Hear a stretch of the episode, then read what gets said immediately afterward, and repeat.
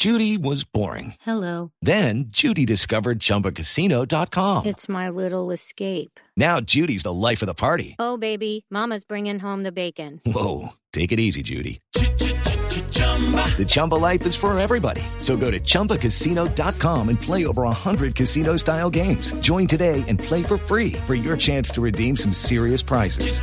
chumba ChumbaCasino.com. No purchase necessary. Void where prohibited by law. 18 plus terms and conditions apply. See website for details. Ahora, Rodolfo Hernández, en el eje cafetero, en teoría, eh, es el candidato o debería ser el candidato fuerte, Felipe, en la medida en que es una zona muy antipetrista. De acuerdo, por eso digo que en la medida que en le que, puede afectar en- en puede que ese candidato logre que salga más gente en la zona cafetera, podría lograr una mayor intención de voto. Muy bien. Resultados. Es que, es que yo creo que parte de lo que pasa en la última semana, eh, Néstor, es eh, ver cómo se maneja esa dinámica de qué tanta gente va a votar. Y es un poco raro lo que está pasando porque alguna campaña, la de Gustavo Petro, pareciera favorecerle que no vote tanta gente. En cambio, la de Rodolfo Hernández pareciera favorecerle que la votación fuera muy alta. Y eso también en particular alrededor del voto en blanco. Es, eh, pues ya lo hemos comentado tal vez ver, Gustavo. Petro, por ejemplo, esta vez está Claro. diciendo que la gente pues le respeta el voto en blanco después de que hace cuatro años pues fue una discusión política enorme de es las que yo personas creo, que tomaron creo- esa opción. Yo creo, Martín, que Petro sabe que el voto en blanco o la abstención juega en su favor. Porque, Sí. es, porque es un voto que le quitan a- al antipetrismo, es un voto que deja de ir a Rodolfo Hernández, ¿no? Sí, pero tenemos tantas diferencias por región, Néstor, que depende de la región. Hay regiones en donde el voto en blanco crece y le afecta a Gustavo Petro, y hay regiones donde el voto en blanco crece y afecta a Rodolfo Hernández. Entonces, no es una conclusión general, sino que tenemos en realidad cinco países que tienen preferencias muy distintas, hablando si, como si cada región fuera un país. Muy bien, aquí están los resultados, Juan Roberto, yo creo que esto es lo importante, cómo está la intención de voto. Estamos a nueve días de las elecciones presidenciales. Mucha atención. Gráfico de cómo está, cómo está hoy la fotografía para las elecciones de segunda vuelta. está así de, de esta manera. A 10 días de las elecciones, Rodolfo Hernández 48.2, Gustavo Petro 47.2 y lo que mencionaba Martín, el voto en blanco 4.7. Eh, si uno ya mira, eh, comparado ese voto en blanco, y arranco por este último, eh, se duplica. Aunque sigue siendo muy bajo, Martín, el, el nivel del voto en blanco. Pero en este momento, y Martín nos corregirá, el margen de error de esta encuesta es 2.7. 2.7. Eso quisiera decir, Juan Roberto, que Rodolfo Hernández podría estar 2.7 puntos abajo y 2.7 pu- o 2.7 puntos arriba. Es decir, el intervalo de Rodolfo Hernández estaría entre 45.5 y 50.9 y el de Gustavo Petro entre 44.5 y 49 49.9. Eso para explicar que están eh, en un empate técnico, es decir, eh, eh, podría ganar cualquiera de los dos candidatos. Ahora, la evolución que se puede medir de los dos enfrentados en esta segunda vuelta, eh, el, el- el rastreo se puede hacer, Martín, porque se viene preguntando desde encuestas anteriores si la segunda vuelta fuera Rodolfo Hernández con Gustavo Petro, ¿cómo sería? Y ahí se han ido apretando, aunque es muy diferente el escenario hipotético al escenario real, ¿no? Si a usted le preguntan dentro de seis meses, si las elecciones fueran entre Rodolfo Hernández y Gustavo Petro, ¿cómo votaría? Pero estas son las herramientas que tenemos para medirlo. Sí, digamos que eh, eh, el hecho de la primera vuelta y de que hayan pasado Gustavo Petro y Rodolfo Hernández a la segunda vuelta ya es un hecho real que se logra medir en esta encuesta y no se lograba medir como hecho real en la de abril y mayo. Sin embargo, eh, aunque uno puede aunque uno compare la evolución, la evolución de Rodolfo Hernández es positiva Es y la, y la de Entonces, Gustavo Petro es negativa. Eh, Gustavo Petro hace unos meses, en abril, hace dos meses, estaba en 56%, Y está en cae 47. en mayo a 50 y ahora está en 47. Rodolfo Hernández estaba en abril en 40, en mayo en 47 y ahora está en 48%. Tal cual, sí, señor. Una, Y- una- y ahí hay una un tendencia, elemento- uno para arriba y el otro para abajo. Exacto. Néstor, tal vez una- un, un dato para, para adicionar a- antes del comentario de los, de los panelistas a- a- aquí en Noticias Caracol y en Blue Radio. Y es que estas encuestas correspondían a momentos cruciales de la campaña. Me explico. La de abril eh, era después de las consultas. La que hicimos en mayo fue una semana antes de la primera vuelta y esta que es una semana antes de la segunda vuelta. Tal Eso- cual. Eso, Pero, eso es clave. Néstor, con respecto a la, con respecto a la evolución de, lo, de esa curva de los dos candidatos, Sí. vale la pena tener en cuenta una cosa. Entre mayo y junio, que es los, me- realmente el mes que más nos interesa, la tendencia decreciente de Petro, la curva, tomó una pendiente mucho más plana. Y, y- y viceversa, la de Rodolfo Hernández, que venía creciendo con una curva más alta, más una creciente, una pendiente más alta, también se aplanó. O sea que al final de Sí. cuentas esas tendencias Aurelio, 40 prácticamente en se el caso de aplanaron Rodolfo Hernández. en el es- último mes. El salto es 40, 47, 48 y la caída de Petro 47. es 56, Pues, 50, 47. Porque crece el voto en blanco 50, también, 47, que no lo estamos viendo en el Claro. gráfico, pero el voto en blanco pasa de mayo de 2,6 a 4,7. Ahora, Martín, una precisión. Estando como están en este momento con estos resultados que estamos entregando, básicamente el resultado es 48-47, ¿cierto? Tal cual, sí. Un punto, un poquito menos de un punto, ocho décimas, la diferencia entre uno y otro. Un punto exactamente, Néstor, 48-2 contra 47-2. Ah, contra 47-2, Sí, sí, sí, tiene señor. razón. Un punto exacto. Esto en la práctica, aunque ese punto es en favor de Rodolfo Hernández, hay que decirlo, es empate de carácter técnico. Es empate técnico porque lo, Empate por lo que explicaba hace un momento que el margen de error es 2.7, entonces eh, digamos el candidato Rodolfo Hernández podría estar entre 45.5 y 59 y Gustavo Petro entre 44.5 y 49.9. Sí, Mejor pero en el dicho, mismo a- sentido de lo que a decía nueve Aurelio días de las elecciones presidenciales, esto está partido por mitades, básicamente. Totalmente. Total, total, pero además, en el mismo sentido de lo que decía Aurelio Néstor, eh, las dos semanas que llevamos de campaña de segunda vuelta no le ha servido a ninguno de los dos candidatos. Ninguno de los dos parece haberlo hecho bien en la segunda vuelta, porque pues su- la tendencia y, la intención de voto se mantiene casi igual antes de la primera vuelta y que después. Eso quiere decir que los estrategas no le han pegado en estas dos semanas. O quiere decir, sí, o quiere decir que han cometido errores, o quiere decir que, pues, que llegaron a su techo.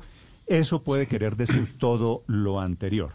Depende, Néstor, también y ahí- lástima que no refleje lo, lo- el escándalo de los últimos días, porque yo creo que eso le daría la vuelta totalmente a los resultados de la encuesta. ¿Usted cree, Felipe, que los petroleros Oiga, Néstor, y yo creo, le- yo le creo van que a todos pegar a estamos de Petro? acuerdo. Estoy convencido que le van a pegar a Petro, Néstor. Eso eh, no le quepa la menor Eso, duda de los sí, colombianos yo- yo, viendo Felipe, lo que toda pasa esa es que creo cantidad que de Petro- barbaridades y de mentiras. Petro, como Uribe, pues, tiene un teflón. Yo, yo estoy Yo creo que se le acabó el teflón, figúrese. Bueno, ya vamos a desglosar un poco por regiones, por edades. Me iba a decir Martín, disculpe. No, que, que depende cómo se mire también. Aquí estamos comparando escenarios de segunda vuelta. It is Ryan here, and I have a question for you. What do you do when you win? Like, are you a fist pumper?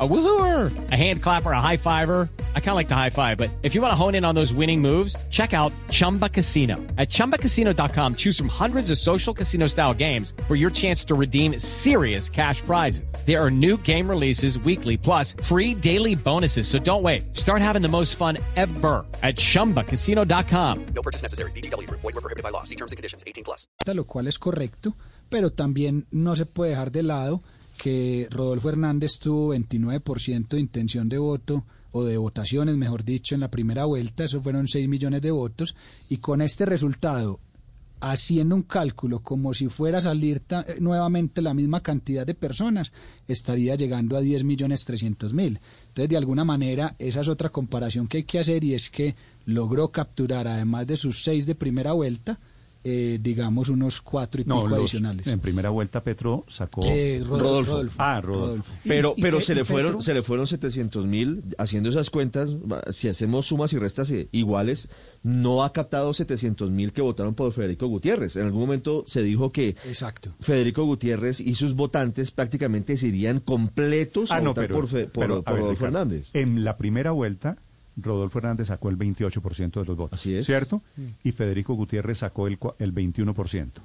28 más 21, ¿cuánto le da? Da 49%. ¿Y en cuánto está? Estamos en eso. Y, hoy, hoy- Pero- hoy pero- está en eso, está pero- en pero- 48 y pero- pico. pero por- pero por los votos- Al contrario, los votos de Fico Gutiérrez, prácticamente todos, prácticamente todos. Si usted suma los dos porcentajes, Eso- ahí, está eso el cre- parecería. ahí está el crecimiento de Rodolfo Hernández. Ahí está el crecimiento. Hay, hay un cálculo que tenemos interno y es que el 89% de los votos de Federico se están yendo a Rodolfo, Quiere decir que de los 5 millones de votos que sacó Federico, unos 500 mil no podrían estar llegando hoy allá. Eso, eso es lo que le faltaría Néstor para Ricardo. poder ampliar esa, esa diferencia, Rodolfo. Oiga, Néstor, que a se da, que se da. Ricardo, por, por la baja participación que está mostrando la zona cafetera. Antioquia y- Y, y yo no sé si se podría hacer el mismo cálculo Exacto. a la hora, sí, a la hora de hablar Martín, en, en la- en el mismo sentido en el caso de Petro, que Petro decía que Claro. necesitaba un millón y medio de votos más en la segunda para lograr ganar. Ahí están, porque Ahí están. si uno multiplica 47.2 por 21 millones 400, asumiendo que saliera la misma gente que salió en primera vuelta, estaríamos hablando de 10 millones 100 mil votos. Pero esto es antes que, del escándalo, ¿no? pero es que Obviamente la meta, la escándalo. meta de Petro parecía poco, porque con 10 millones no gana. No gana O porque sea, él dijo necesitamos millón y medio. Pero pareciera que no, Néstor. Sí, con- pareciera sí. que no. Va, va a necesitar mucho, mucho más de ese millón y medio. Para resumirle, claro. Néstor, estamos hablando, y para que eh, los televidentes y los oyentes entiendan mejor, que si salieran el mismo número de personas que salieron en primera vuelta y lleváramos estos porcentajes a número de votos, estaríamos hablando de 10 millones 300 mil votos para Rodolfo Hernández y 10 millones 100 mil votos para Gustavo Petro, quiere decir una diferencia de 200 mil votos. Por eso estamos reiterando que es un empate técnico. Bien, Néstor. Claro, Né- Néstor, Ah, pero, pero mire, el, el, si, si el escenario de crecimiento de Rodolfo Hernández o el horizonte de crecimiento de Rodolfo Hernández eran los votantes de Fico Gutiérrez, y según nos está diciendo Martín, prácticamente ha capturado el 90% de esos votantes de Fico Gutiérrez, una conclusión que uno puede sacar de esto es que a menos que pase algo que active mucho a los indiferentes y a los del voto en blanco, esto ya se fue así. Porque yo francamente no creo Se que fue el- así, ¿qué el- quiere los decir, escándalos Andrés? de los... Señor, se- Cuando esto usted se dice fue que se el fue sentido así, de que ¿qué quiere vamos, decir? que vamos hacia un escenario en el que el resultado de segunda vuelta muy probablemente va a reproducir lo que esta encuesta muestra, es decir, un resultado muy apretado en favor de uno u otro, no lo sabemos, pero extraordinariamente apretado, es decir, diferencias de un punto porcentual o menos, cosa que yo creo que todos estamos de acuerdo, es un escenario Ahora, bastante preocupante para, por las para ponerle, repercusiones que para puede ponerle tener. números, Claro. Andrés, a esto, si la diferencia dentro de ocho días, el día de elecciones, llega a ser de 1%, estamos hablando de que van a meter ambos más de 10 millones de votos y el ganador va a hacerlo por 100 mil o por 200 mil votos, ¿no? Sí. Más o Es menos decir, si 200.000 hay, si hay una proyección de 20 millones de votantes, un punto porcentual equivale a 200 mil votos. Sí, reiterando lo que dijiste ahora, Sería, Néstor, sería sí. solamente comparable con la elección, Felipe, ¿usted se acuerda? Misael Pastrana. Sí. En el año 70, creo que. Misael Pastrana, si alguien me recuerda, le ganó al general Rojas Pinilla como por 50 o por 60 mil 40 votos. mil, 50 mil votos, claro. Entonces Sí, estamos fue- hablando fue de... Pero, pero sabe que a mí lo que a mí a mí esto que estamos hablando y los análisis que están haciendo ustedes me parece peligrosísimo, Néstor, porque ya en varias oportunidades Petro ha dicho que no va a reconocer los resultados y, y que va a haber fraude y que no sé qué. Entonces me parece que esto sí no es un buen escenario en No, términos pero de para lo que podrá pasar el día de las Felipe, elecciones, porque ¿no? también puede pasar lo otro, que sea esos 200 mil o 250 mil a favor de Petro. Es decir, es que aquí cualquiera con Martín y con Néstor eh, a- a- haciendo la- el preanálisis de la encuesta, decíamos, es que está para cualquiera de los dos. Cualquiera Pues mire lo que pasó ¿Quién- quién va a efectivamente en? Perú. Con base en esta fotografía todavía es un resultado es un resultado incierto. Paola, señora. donde la diferencia en Perú fueron 58 mil votos, 58 mil apenas, ¿no? Entre Keiko Fujimori y Castillo, Pedro Castillo, el uno efectivamente saca el 50.1% de los votos y la otra el 49.8%. Y acuérdese lo que pasó en Perú, que estuvieron en un enredo y la gente calientísima y todos diciendo no, no, quiero, no quiero dicho. imaginarme con una diferencia apretada, con problemas en la registraduría, hipotéticamente.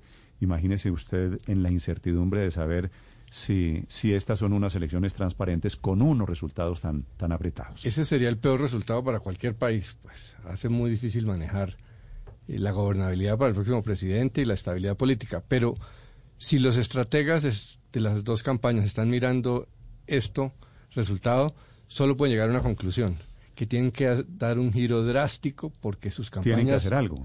no está funcionando, que están al borde de perder por pocos votos y que la estrategia hasta ahora no funciona, que hay que encauzar. Hay- hay que No, dar por otro lado, los colombianos estamos aburridísimos de esta campaña, esto no le está funcionando a ninguno, tienen que virar.